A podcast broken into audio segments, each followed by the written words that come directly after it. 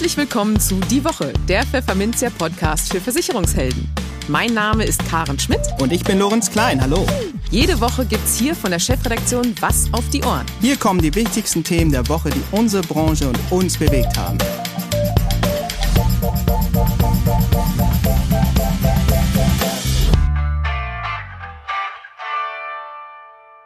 Moin aus Hamburg und herzlich willkommen zu Folge 33 unseres Podcasts. Heute ist Freitag, der 12. März 2021. Und diese Themen haben wir heute für Sie. Wir sprachen mit Hermann Hübner, Vorstandsvorsitzender der FEMA Versicherungsmaklergenossenschaft, darüber, warum bei Maklern der Trend zu speziellen Deckungskonzepten anhält und warum Hübner Nutzungsgebühren für FEMA-Mitglieder für alle Zeiten ausschließt. In den News der Woche muss sich der Finanzvertrieb DVAG vorhalten lassen, mit unlauteren Mitteln für die Generali-Versicherungen zu werben. Und eine Studie der Kontinentalen hat offenbart, wie wichtig betriebliche Altersversorgung und betriebliche Krankenversicherung bei der Gewinnung neuer Mitarbeiter sind. In der Kolumne der Woche geht Vertriebsexperte Tobias Haff auf schlechte Prozesse ein. Und für unser Schwerpunktthema für den Monat März, Nachhaltigkeit, erklärt Assekurata-Analyst Oliver Benz, worauf es Versicherungskunden beim Thema Nachhaltigkeit ankommt. Aber bevor es losgeht, kommt hier wie immer ein kleiner Werbehinweis. Mit Sicherheit kennen Sie das Gefühl, dass die Absicherung von Firmenkunden sehr kompliziert und aufwendig sein kann, selbst bei kleinen Betrieben. Mit dem Firmenmodularschutz Online der Zürich Versicherung ist das jetzt ganz einfach. Mit einigen wenigen Angaben und ein paar Klicks erhalten Sie sofort einen passgenauen Versicherungsschutz, der auf die Wünsche und die Situation der Betriebe Ihrer Kunden zugeschnitten ist. Die fünf Module von Firmenmodularschutz Online, Inhalt Ertragsausfall, Haftpflicht, Rechtsschutz, Elektronik und Maschinen können Sie frei wählen und kombinieren. Am besten Sie probieren es gleich aus unter www.maklerweb.de slash fms-online. Im Gespräch an welche Pools und Verbünde liefern unabhängige Vermittler das meiste Geschäft? Dieser spannenden Frage geht jedes Jahr die Askompakt Marktstudie Pools und Dienstleister auf den Grund. Und auch in diesem Jahr kommt die Online-Umfrage, an der sich zum weit überwiegenden Teil Versicherungsmakler beteiligten, zu einem eindeutigen Ergebnis. Die Fondsfinanz verbucht in der Lebenskranken- und Kompositversicherung die mit Abstand größten Geschäftsanteile. Doch schon dahinter folgt die FEMA Versicherungsmakler Genossenschaft die ihren Marktanteil im Vergleich zum Vorjahr sogar minimal erhöhen konnte. Für das Unternehmen aus Bayreuth ist das ein großer Erfolg, selbst wenn man bedenkt, dass der Anteil nach wie vor nur etwa ein Drittel so groß ausfällt wie der des Spitzenreiters. Warum sich die FEMA im Vermittlermarkt so gut aufgestellt sieht und ob ihm die zunehmende Regulierung Sorgen bereitet, besprechen wir jetzt mit FEMA-Chef Hermann Hübner. Hallo Hübner, viele Grüße nach Oberfranken und herzlich willkommen im Podcast. Ja, auch von mir ein herzliches Grüß Gott an alle Zuhörerinnen und Zuhörer. Ich freue mich auf den Austausch. Ja, Herr Hübner, viele Versicherer haben in diesen Tagen ihre Bilanz für das Pandemiejahr 2020 vorgelegt, darunter auch große Gesellschaften wie Allianz und AXA. Ja, und das Aufatmen ist angesichts der stabilen Ergebnisse, die man äh, dort zu sehen bekommt, förmlich zu spüren. Bei vielen Maklerunternehmen und Pools ist es ganz ähnlich. Ja, atmen Sie als Chef der FEMA ebenfalls auf oder reicht es nur für ein kurzes Durchatmen? Schließlich ist die Pandemie ja noch nicht vorbei, oder? Also rückblickend für das Jahr 2020 konnten wir auf unser erfolgreichstes Geschäftsjahr äh, zurückblicken, was uns äh, im Rahmen der Pandemie sehr verwundert hat. Aber vielleicht äh, haben wir als sehr digitales Unternehmen äh, hier auch gewonnen und unsere Dienste werden mehr in Anspruch genommen. Äh, letztlich wird es 2021 und 2022 zeigen, wie unsere Wirtschaft mit dem Thema Pandemie noch umgeht und ob sich hier, sagen wir mal, merkliche Einschnitte ergeben. Was uns auf jeden Fall von vielen Maklern berichtet wird, dass es sowohl im Arbeitnehmerbereich wie auch bei den Firmen nicht zu diesen dramatischen Einbrüchen äh, gekommen ist, äh, wie allgemein in den Medien kommuniziert wird. Äh, Kündigungen von Lebensversicherungen oder Kündigungen von Sachverträgen sind eher die Ausnahme. Das ist doch schon mal erfreulich. Ähm, ich würde gerne auf einen Punkt äh, zu sprechen kommen, den Sie auch in der Pressearbeit sehr stark ähm, einsetzen. Und zwar veröffentlicht die FEMA regelmäßig Qualitätsumfragen, an denen ihre Partner und Genossenschaftsmitglieder teilnehmen. Ja, und dazu sind die Teilnehmer aufgerufen, ihre favorisierten Anbieter bekannt zu geben. Da, dabei fällt auf, dass sich vor allem die Deckungskonzepte der FEMA einer hohen Beliebtheit erfreuen. Was spricht aus Ihrer Sicht für diese speziellen Produktvarianten? Ähm, es ist der Fokus, den wir auf die Produktentwicklung legen. Zum einen äh, achten wir darauf, dass die Produkte pflegearm sind, also auch nach Vertragsabschluss nicht jährliche äh, Überprüfungen notwendig sind. Dann äh, achten wir auf vereinfachte Annahmebestimmungen und natürlich auch, dass die, äh, der Beratungsaufwand beim Versicherungsmakler sich reduziert. Ähm, weiterhin sind in den Deckungsinhalten viele Trümpfe dann künftig in der Hand des Kunden und äh, des Versicherungsmaklers. Das heißt, der Versicherer hat nur noch wenige Möglichkeiten im Leistungsfall äh, Leistungen zu verwehren. Äh, das schafft Zufriedenheit bei den Kunden, Zufriedenheit bei den Maklern und gerade erfahrene Versicherungsmakler, die in der Vergangenheit viele Schäden abwickeln mussten, auch Großschäden, schätzen die damit verbundenen Vorteile. Glauben Sie, dass dieser Trend zu diesen Deckungskonzepten marktweit anhalten wird? Ist das äh, etwas, ähm, worauf auch die Versicherer reagieren müssen? Also man muss grundsätzlich festhalten, dass sich die Produkte, egal ob Deckungskonzepte oder Standardprodukte für den Maklermarkt, in den letzten Jahren sehr positiv entwickelt haben aus Sicht des Kunden und des Maklers. Und dieser Trend wird grundsätzlich äh, weiter äh, vorhanden sein, weil die Versicherungsmakler natürlich äh, die Konzepte bevorzugen, die ihnen die Arbeit erleichtern, die Haftung vereinfachen und äh, die Rechte der Kunden äh, im Schadensfall steigen. Äh, ob es in 10 oder 20 Jahren dann noch Deckungskonzepte sind oder ob sich der Markt insgesamt in diese Richtung entwickelt wird, äh, abzuwarten bleiben. Oliver Kieper, Vorstand des Maklerpools Netfonds, war zu Jahresanfang hier zu Gast und nahm im Gespräch auch Stellung dazu, wie er speziell den Wettbewerb zwischen Pools und Verbünden einschätzt. Und dann sagte er etwas kokett, ähm, dass ihm eigentlich noch keiner so richtig den Unterschied zwischen Pool und Verbund habe erklären können. Ja, wollen Sie mal hier einen neuen Versuch starten für einen Keeper? Ich denke, Pools und Verbünde äh, lassen sich nicht in diese zwei äh, Kategorien reinnehmen. Äh, das eine Unterscheidungskriterium äh, ist dieses, wer zahlt die Cordage an wen? Also rechnet der Versicherer direkt mit dem einzelnen Versicherungsmakler ab oder äh, über eine Zentrale. Das ist der äh, klassische Poolweg dann aus der Abrechnungssicht. Und das andere ist eigentlich die Eigentümerstruktur. Ähm, hier haben wir ja bei den ganzen, wir reden hier immer gern von Intermediären, die die Begrifflichkeit Pool und Verbund zusammenführen. Äh, hier sind im Eigentümer zum Teil äh, selbstständige Unternehmer, es sind äh, große Kapitalgesellschaften, Versicherer oder wie bei der FEM und einzelnen anderen Intermediären die Versicherungsmakler selbst.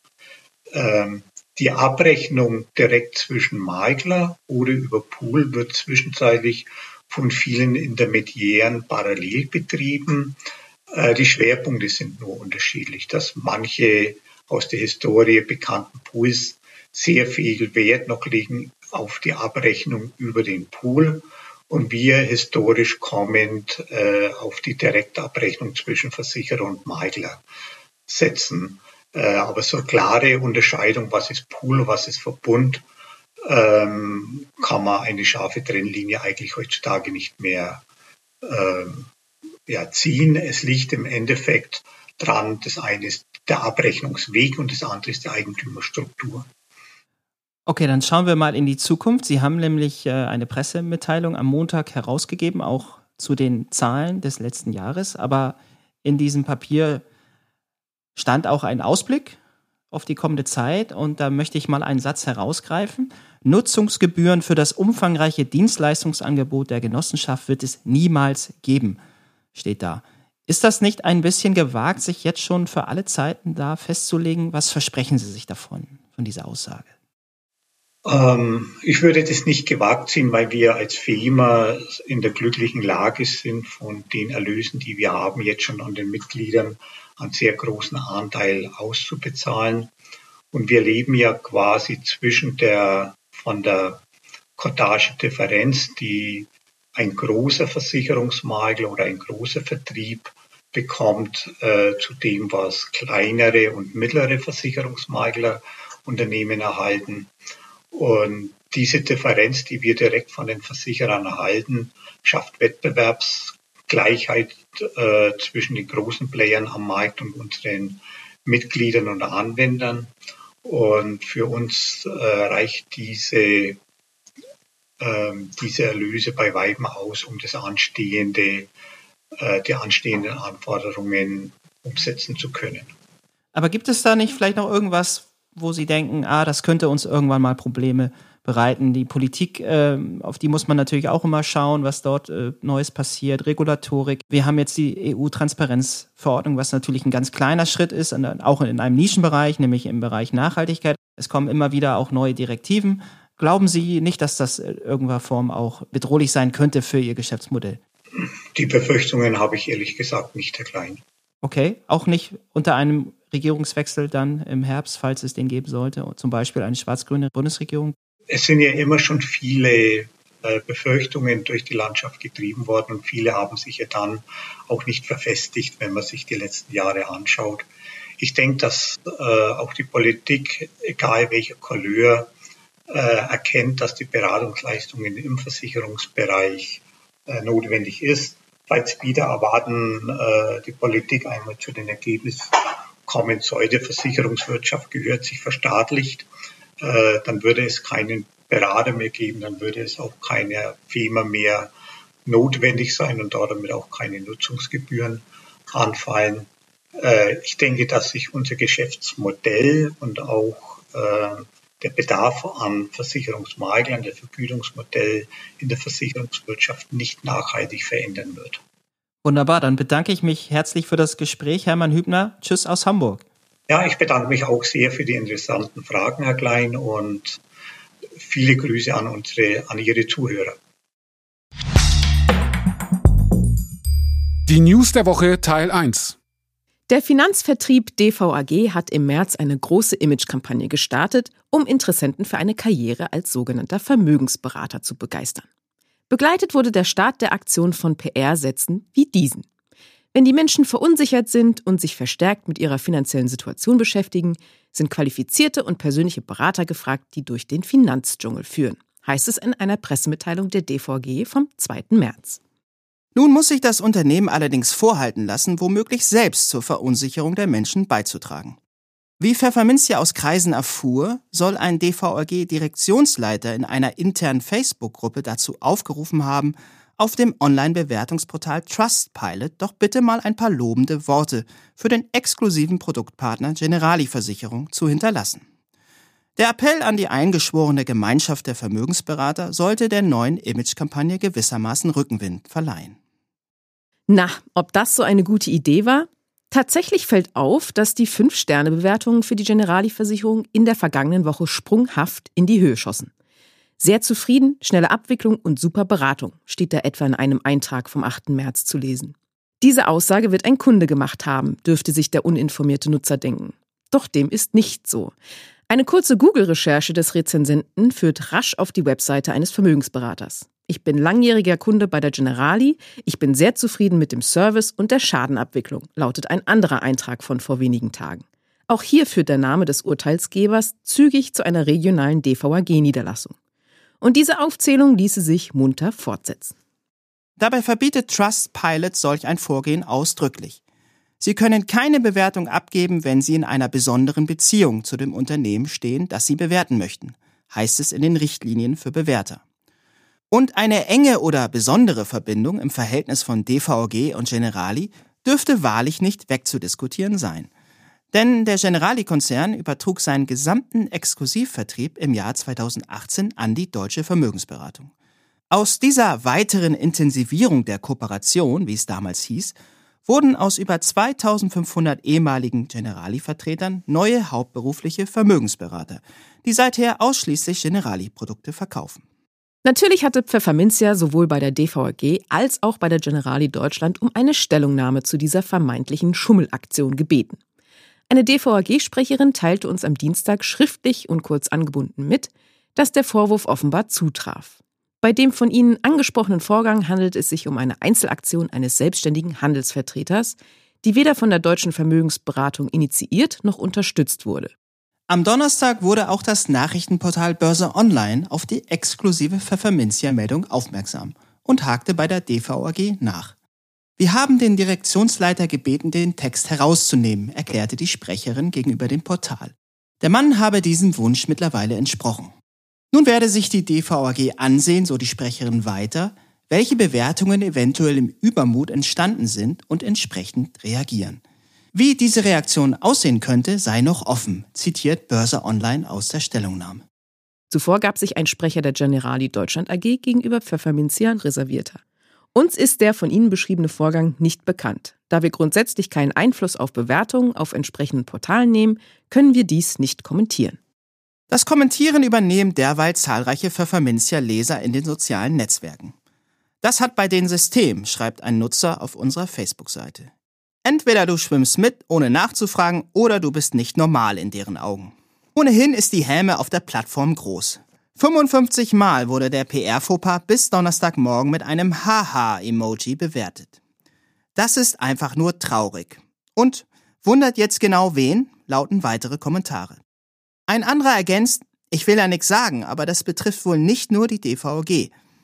Aber das wäre eine Geschichte für ein anderes Mal. Die Kolumne. Viele Vermittler und Versicherer haben sich vorgenommen, ihre Prozesse zu digitalisieren. Das ist sehr lobenswert und eine gute Idee, findet Vertriebsexperte Tobias Haff. Aber er rät dazu, vorher anzusetzen und auch schon die analogen Prozesse auf ihre Sinnhaftigkeit zu überprüfen. Sonst werden aus analog schlechten Prozessen einfach nur digital schlechte, erklärt er in seiner Kolumne. Analog schlechte Prozesse sind auch digital schlecht. Ich brauche keinen neuen guten Vorsätze. Die alten sind quasi noch unangetastet. Als ich diesen Satz zum Jahreswechsel las, erinnerte er mich doch sehr an die Entwicklung der Digitalisierung in den vergangenen fünf Jahren. Seinerzeit erfüllte ein schieres Insurtech-Feuerwerk die Dunkelheit des Assekuranz-IT-Himmels mit den leuchtendsten Farben. Hektische Betriebsamkeit und viele gute Vorsätze, die Prozesse nun besser und digitaler zu machen, verglühten seit 2015 wie die Raketen in der Silvesternacht. Die Nüchternheit der Regelmäßigkeit kehrte zurück. Nur Sneaker und der Verzicht auf Krawatten blieb. Aus vielen guten Vorsätzen wurde, wir machen so weiter wie immer. Und das heißt leider viel zu oft, einfach die bestehenden, schlechten Prozesse zu nehmen und diese zu digitalisieren. Einer meiner schlechten Lieblingsprozesse ist dieser. Der Versicherer wünscht die Zusendung eines Originalantrags in Papierform mit Originalunterschriften. Die Erstellung erfolgt, ebenso wie die Kundenberatung, digital, elektronisch auf dem Rechner. Nach Erhalt scannt der Versicherer den Antrag, vernichtet ihn und verarbeitet ihn dann intern weiter. Natürlich elektronisch. Oder ein anderes Beispiel. Die Briefkommunikation zur Schadenbearbeitung wird durch eine digitale Lösung abgeschafft. Statt eines Briefs wird nun eine E-Mail verschickt. Erst beim Öffnen stellt man fest, dass darin ein Schreiben ist, das an den Kunden weitergeleitet werden muss weil dieser es im Original auf Papier unterschrieben zurückschicken muss. Warum ist das so? Die Frage ist berechtigt. Abgesehen davon, dass man diese verwundert stellen darf, es gibt für jeden dieser Prozesse mindestens einen Grund, warum sie so entstanden sind. Und leider mindestens einen Vorwand, um sie nicht ändern zu müssen. Dies ist ähnlich gefährlich wie die guten Vorsätze für einen besseren Lebenswandel zu streichen. Wer es übertreibt, riskiert die Gesundheit. Der digitale Herzinfarkt sieht natürlich etwas anders aus. Es ist die Abwendung des verwunderten Kunden. Das trifft auf den Verbraucher genauso zu wie auf den Vermittler, der dies beim Versicherer erlebt. Wenn Sie sich die Umsetzung digitaler Prozesse auf die Liste mit den Vorsätzen für 2021 geschrieben haben, bitte streichen Sie nichts und behalten Sie die hohen Ziele im Blick. Gute Prozesse lohnen sich. Und es macht keinen Sinn, schlechte Prozesse zu digitalisieren. Besser werden Sie damit nie schlechter leider allzu oft. Die News der Woche Teil 2. Dienstwagen oder Firmenhandy? Nee, eine BAV. Für einen Großteil der Deutschen macht insbesondere das Angebot einer betrieblichen Altersversorgung einen Arbeitgeber attraktiv. Das zeigt eine aktuelle Studie der Continentalen. Bei der Wahl eines zukünftigen Arbeitgebers schätzen demzufolge 62 Prozent die Betriebsrente als wichtig oder sehr wichtig ein. Noch bietet zwar nicht jeder Chef seinen Mitarbeitern eine solche Vorsorgelösung aktiv an, das Interesse ist aber groß. 81 Prozent der Befragten, deren Arbeitgeber keine Möglichkeit zur finanziellen Absicherung im Alter anbietet, hätten Interesse daran. Aber auch das Angebot einer betrieblichen Krankenversicherung hat laut Studie einen nicht geringen Einfluss auf die Attraktivität eines potenziellen Arbeitgebers. Nahezu jeder zweite stimmte dem im Rahmen der Umfrage zu. Für welche Gesundheitsleistungen interessieren sich Arbeitnehmer dabei konkret? Im Kern sind es vier Leistungsbereiche, die den Menschen besonders wichtig sind. Zahnbehandlungen und Zahnersatz, Sehhilfen, Krankentagegeld und verbesserte ambulante Leistungen. Eine eindeutige Präferenz für eine bestimmte Leistung gäbe es nicht, heißt es im Studienpapier. Die Studie zeigt aber auch, in vielen Bereichen sind die Beschäftigten noch schlecht informiert, etwa bei den Auswirkungen der betrieblichen Absicherung auf Steuern und Sozialabgaben, beim Thema Gesundheitsprüfung oder der Mitnahme beim Arbeitgeberwechsel. Hier gibt es noch viel für Arbeitgeber und Vermittler zu tun, damit diese Informationslücken geschlossen werden. So das Fazit von Helmut Hofmeier, Vorstand Kranken- und Lebensversicherung bei der Continental. Das Schwerpunktthema. Wie stehen eigentlich Versicherungskunden zum Thema Nachhaltigkeit? Eine interessante Frage, dachten sich die Analysten der Ratingagentur Assecurata und fragten im Dezember 2020 einfach mal nach. 972 Versicherungskunden kamen dabei zu Wort. Ein Ergebnis? 55 Prozent der Kunden ist das Thema Nachhaltigkeit bei Versicherungen wichtig oder sehr wichtig. Wären diese Kunden auch bereit, für grünere Produkte höhere Beiträge zu zahlen oder weniger Rendite in Kauf zu nehmen? Das fragten wir Assecurata-Analyst Oliver Benz. Seine Antwort hören Sie nun im folgenden Interview. Hallo Herr Benz und schöne Grüße nach Köln. Willkommen im Podcast. Ja, guten Tag, Frau Schmidt. Freut mich, dass ich hier sein darf. Sehr gerne. Wir haben heute das Thema Nachhaltigkeit auf der Agenda. Das ist ja aktuell im März in der Versicherungsbranche in aller Munde. Und Sie, also Assecurata Solutions, hat letztens eine Umfrage zum Thema gemacht, 972 Versicherungskunden zum Thema auch befragt. Wie wichtig ist denn Versicherungskunden das Thema Nachhaltigkeit?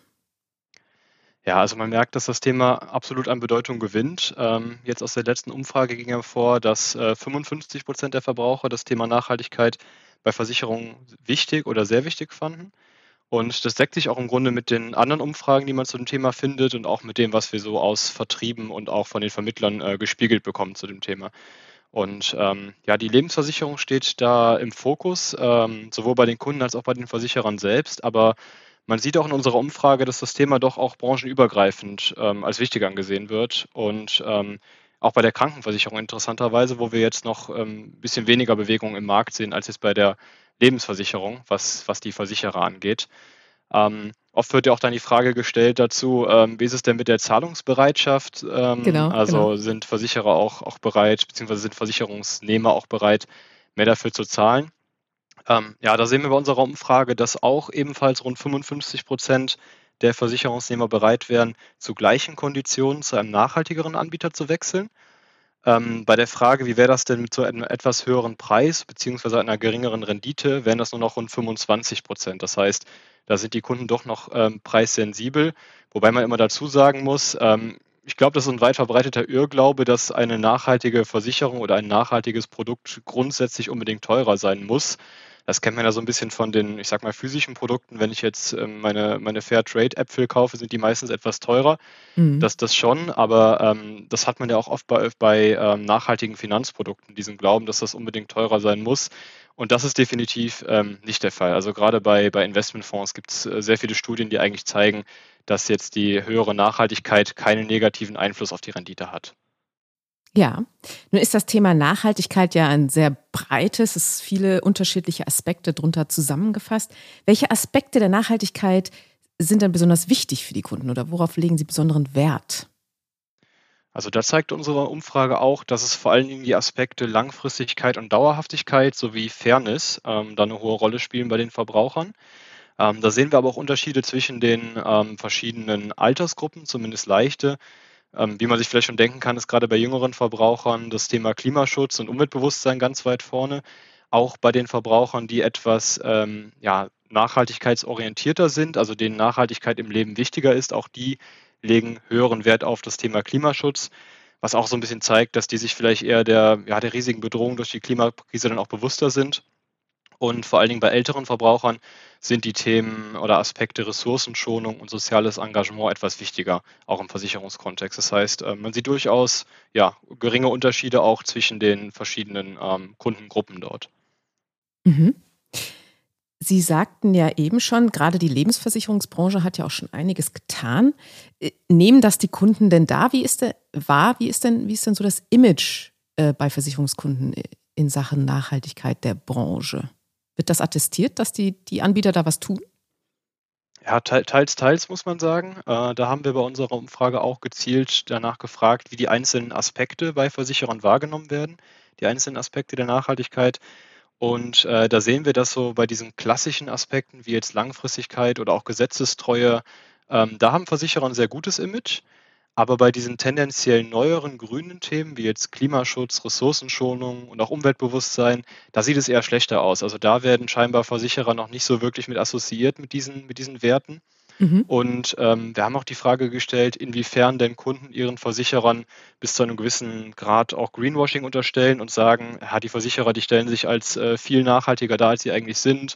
Die wollen sich nur ein gutes Image verschaffen. Ja. Und da sehen wir, dass bei, bei manchen Versicherern da doch Anteile von über 50 Prozent der Kunden sagen, dass, dass sie dieser Meinung sind, ähm, dass die, die Versicherer nur vordergründig ein gutes Image verschaffen. Ähm, da gehen die Meinungen auch teilweise auseinander, das, das ist definitiv so. Deswegen würde ich sagen, teilweise kommt das schon an bei den Kunden, teilweise ist aber auch noch Nachholbedarf. Lässt sich für Kunden überhaupt wirklich nachvollziehen, wie nachhaltig so ein Versicherer ist? Oder gibt es da noch Aufhol, also Verbesserungspotenzial, Aufholbedarf? Ja, da gibt es unserer Meinung nach definitiv noch ähm, Verbesserungspotenzial. Also wir sehen da bei den Kunden eine, eine recht hohe Unsicherheit am Markt, ähm, was denn überhaupt äh, die Auswahl von nachhaltigen Anbietern angeht. Also wir haben zum einen die Kunden auch mal einschätzen lassen, ähm, wie nachhaltig ist denn eigentlich mein Versicherer. Die konnten insgesamt dann bewerten auf einer Skala, wie ähm, nachhaltig die jeweiligen Anbieter denn sind. Und da sehen wir eigentlich, dass es da kaum Unterschiede gibt zwischen den einzelnen Anbietern. Also es gibt kaum Versicherer, die sich dann nach oben oder auch nach unten hin absetzen. Die bewegen sich alle auf einem guten bis mittelmäßigen Niveau. Und wenn man sich den Markt mal genauer anschaut, ähm, da sieht man doch, dass es schon Unternehmen gibt, die da eigentlich schon, schon sehr, sehr lange etwas machen im Bereich der Nachhaltigkeit und dementsprechend auch schon sehr gut aufgestellt sind. Und wieder andere fangen gerade erst an. Und dieser Unterschied, der wird unserer Meinung nach nach außen noch nicht so deutlich. Ähm, das hängt auch damit zusammen, dass manche Aspekte bei Versicherern grundsätzlich nicht so gut eingeschätzt werden können bei den Kunden. Mhm. Ähm, gerade so diese wichtigen Nachhaltigkeitsthemen, von denen wir jetzt eben schon sprachen, wie Klimaschutz, äh, Ressourcenschonung, ähm, da haben wir die einzelnen Kunden ja, wie gesagt, auch noch befragt, inwiefern sie das bei den Versicherern als, als nachhaltig oder weniger nachhaltig wahrnehmen. Und wenn man sich da mal die Anteile der Kunden anschaut, die ähm, als Antwort angeben, weiß ich nicht oder kann ich nicht beurteilen, da kommen wir gerade bei diesen Themen auch schon sehr, sehr hohe Anteile. Also das geht dann bis hin zu 40 Prozent der Kunden, die sagen, mhm. das kann ich einfach nicht einschätzen, da fehlt mir die Entscheidungsgrundlage zu. Und ähm, ja, da sehen wir, dass da noch eine Menge an Transparent einfach, äh, Transparenz im Markt ähm, fehlt sozusagen. Wir sehen zwar auch, dass ähm, viele Versicherer sich jetzt wirklich wesentlich mehr Mühe geben, was die Nachhaltigkeitsberichterstattung angeht. Ähm, zum Beispiel die CSR-Berichte, die ja veröffentlicht werden von den Unternehmen, aber auch da sieht man, dass die noch relativ schwer vergleichbar sind ähm, zwischen den verschiedenen Versicherern. Und dann ist auch immer noch fraglich, was davon wirklich beim Endkunden und im Vertrieb dann ankommt von diesen, von diesen Berichten. Also Transparenz ist definitiv noch ein großes Thema. Ja, da ist die EU ja nun auch schon dran. Ähm, am 10. März ist die Offenlegungsverordnung der EU für mehr Transparenz bei nachhaltigen Geldanlagen jetzt in Kraft getreten. Also das heißt, morgen, wir sprechen heute am 9.3. miteinander. Ähm, das auch Finanzberater trifft, denn sie müssen sich jetzt, ähm, sie müssen jetzt schrittweise auf ihrer Webseite auch nachhaltigkeitsbezogene Infos veröffentlichen und in vorvertraglichen Dokumenten auch offenlegen. Wissen die Versicherungskunden davon? Und wenn ja, was halten sie denn davon? Ja, ich glaube, aus, äh, aus Sicht der Versicherungskunden ist das absolut zu begrüßen. Also, wie gerade schon gesagt, mehr, mehr Transparenz kann da auf keinen Fall schaden. Und ähm, ja, ich denke, es wird ihnen auf jeden Fall helfen. Dadurch soll ja auch Greenwashing vermieden werden. Das ist ja einer, eines der Hauptziele dieser Transparenzverordnung. Vor allen Dingen, indem man äh, versucht, Lebensversicherungsprodukte zu kategorisieren. Die werden in verschiedene Kategorien eingeteilt. Einmal die sogenannte Light Green Kategorie. Das sind Produkte, die ökologische und soziale Merkmale äh, bewerben. Oder die Dark Green Kategorie, bei der, das sind Produkte, bei denen konkrete Nachhaltigkeitsziele, also nachhaltige Investitionsziele beworben werden. Und da müssen Versicherer jetzt zukünftig wirklich konkret belegen, wie diese Merkmale bzw. Ziele umgesetzt werden. Und ich denke, das kann Kunden definitiv helfen bei der, bei der Einschätzung, ähm, was für ein Produkt sie da eigentlich abschließen und äh, nicht nur den Kunden wird das helfen, sondern auch den Vermittlern. Ähm, ich glaube, auch da ist ein hohes Maß an Standardisierung einfach sehr, sehr zielführend, um dann im Beratungsgespräch noch besser auf die Nachhaltigkeitspräferenzen der Kunden dann, dann einzugehen. Und genau, Sie haben es gerade schon angesprochen, die Verordnung gilt nicht nur für Versicherungsunternehmen, sondern eben auch für Finanzberater. Auch die müssen jetzt Stellung beziehen, ähm, wie sie Nachhaltigkeitsrisiken in ihre Beratung integrieren und welche Strategien sie da verfolgen. Und ähm, ja, ich denke, auch das kann den Kunden eben helfen und ähm, hilft auch ähm, indirekt, indem es die Finanzberater, ich sag mal, sensibilisiert für dieses Thema. Und daher glaube ich auch, dass das Thema im Verkaufsgespräch jetzt zukünftig noch eine etwas größere Rolle spielen wird. Ja, das wäre jetzt genau die nächste Frage gewesen. In, inwiefern es sich dann auch ganz unabhängig von diesen rechtlichen Vorgaben, die es da jetzt seitens der EU gibt, lohnen kann für Vermittler, sich stärker auf dieses Thema Nachhaltigkeit zu spezialisieren? Ja, ich denke, das, das lohnt sich definitiv. Also ähm, klar, es ist ein großes Thema, was regulatorische Natur und äh, die Transparenzverordnung ist da auch noch nicht das Ende der Fahnenstange. Da kommt in Zukunft äh, vor allen Dingen von der EU-Ebene noch mehr auf uns zu. Ähm, deswegen kann es da nicht schaden, up-to-date zu bleiben und, und, und am Ball zu bleiben als Vermittler. Und ähm, ja, ich finde, man sollte das Thema nicht unbedingt nur als regulatorische Bürde dann betrachten, sondern auch als wirkliche Chance, weil die Transparenzverordnung ist ja auch ein Türöffner für ein, ein, ein Thema, was jetzt zunehmend wichtiger sein wird, ähm, was auch eine immer größer werdende Zielgruppe hat. Und es ist ja nicht nur so, dass diese Zielgruppe jetzt aus ein paar, paar Ökos besteht, ähm, bei denen das Thema Nachhaltigkeit eine große Rolle spielt, sondern die Verbraucherbezeigung zeigt ja auch klar, äh, die Verbraucherbefragung, die zeigt ja ganz klar, dass das Thema auch in breiten Teilen der Gesellschaft mittlerweile angekommen ist. Und ähm, ja, man sieht auch, dass die Versicherer sich da immer stärker ausrichten auf das Thema, ähm, immer mehr Produkte in diese Richtung erstellt werden. Und ähm, deswegen denke ich auch, dass, dass Nachhaltigkeit da kein kurzfristiger Trend ähm, bleiben wird, auch nicht im Vertrieb, sondern das Thema wird in Zukunft bleiben. Und ähm, ja, jeder, der sich da für die Zukunft aufstellen möchte, der sollte hier, denke ich, zumindest am Ball bleiben und ähm, das Thema auch als Chance sehen. Denn ich, ich finde, überall da, wo es erhöhten Beratungsbedarf gibt, ähm, und den gibt es definitiv beim Thema Nachhaltigkeit, ähm, da sind ja auch wieder Chancen für die Vermittler, den Kunden dann mit ihrer Fachkompetenz zu diesen Themen zu helfen und zu unterstützen. Und deswegen glaube ich, dass das ähm, Thema auch Transparenzverordnung wirklich ein Türöffner sein kann, um sich ähm, nachhaltig aufzustellen und auf, diese Nach auf das Thema der Nachhaltigkeit einfach einzulassen als Vermittler. Ja, das ist ein wunderschönes Plädoyer zum Abschluss. Herr Benz, ganz herzlichen Dank fürs Gespräch. Danke Ihnen, Frau Schmidt.